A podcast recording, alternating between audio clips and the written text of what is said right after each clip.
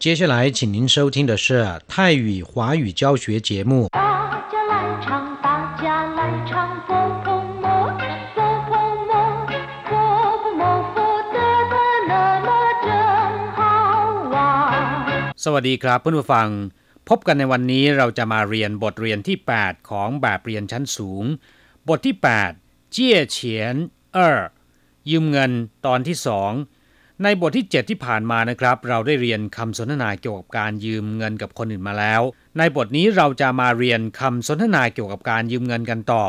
แต่เป็นการให้ยืมเงินนะครับ 第八课借钱二课文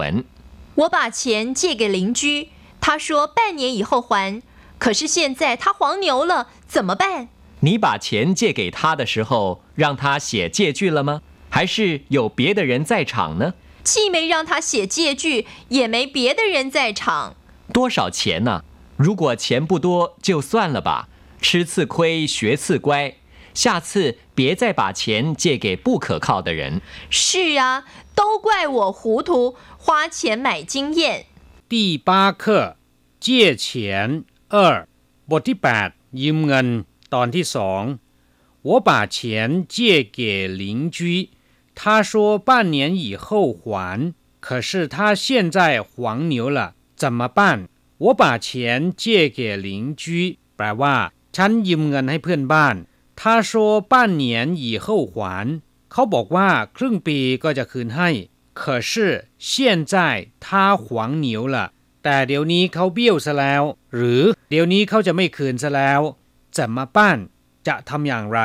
หลิงจุ้ยก็คือเพื่อนบ้านนะครับ ป้านเหนียนคือครึ่งปี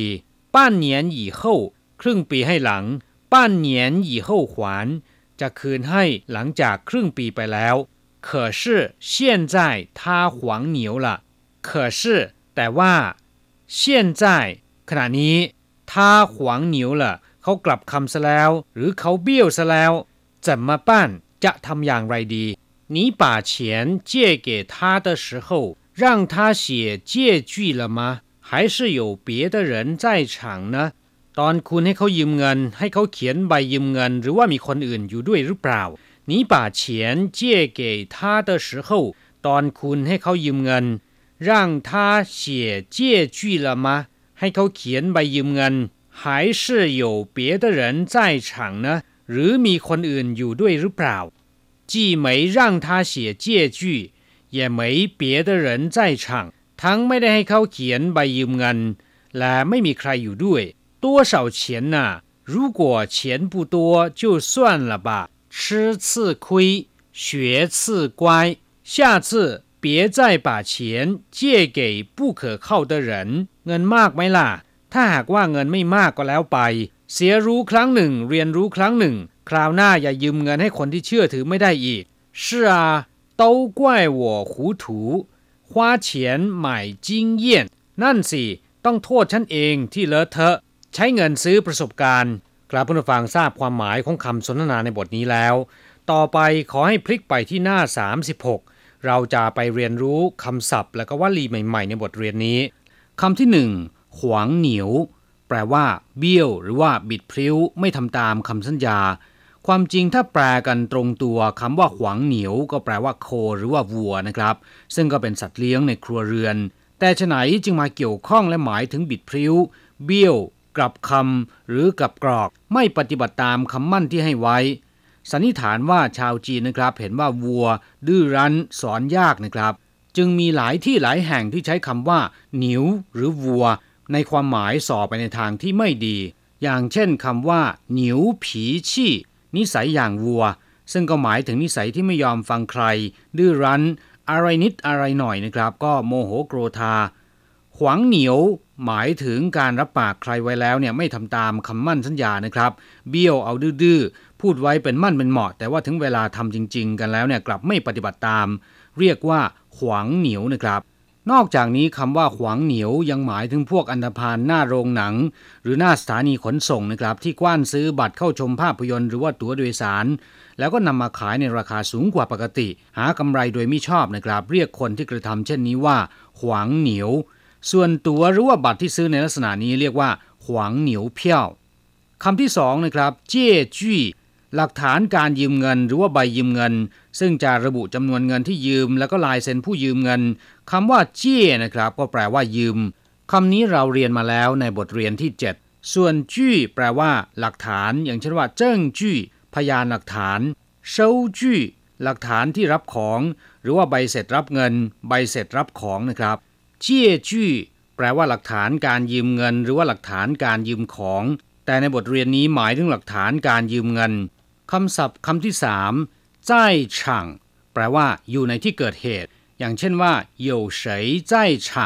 มีใครอยู่ในเหตุการณ์ หรือมีใครอยู่ในที่เกิดเหตุคำว่าใจเรียนไปแล้ว แปลว่าอยู่ คงอยู่ หรือว่าดำรงอยู่นะครับ ส่วนคำว่าช่างแปลว่าสนาม หรือว่าสถานที่เกิดเหตุ อย่างเช่นว่าจี้ช่างสนามบินเช่าช่างสนามออกกำลังกายชื่อช่างแปลว่าตลาด ใจช่างก็คืออยู่ในเหตุการณ์อยู่ในที่เกิดเหตุนะครับ อีกคำหนึ่งคำที่สี่ชื่อซื่อคุย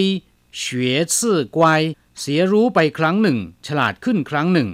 ชื่อคุยแปลว่า เสียรู้ เสียเปรียบหรือว่าเสียหาย ขาดทุนก็ได้นะครับ อย่างเช่นว่าผู้ทิ้ง好人言吃亏在眼前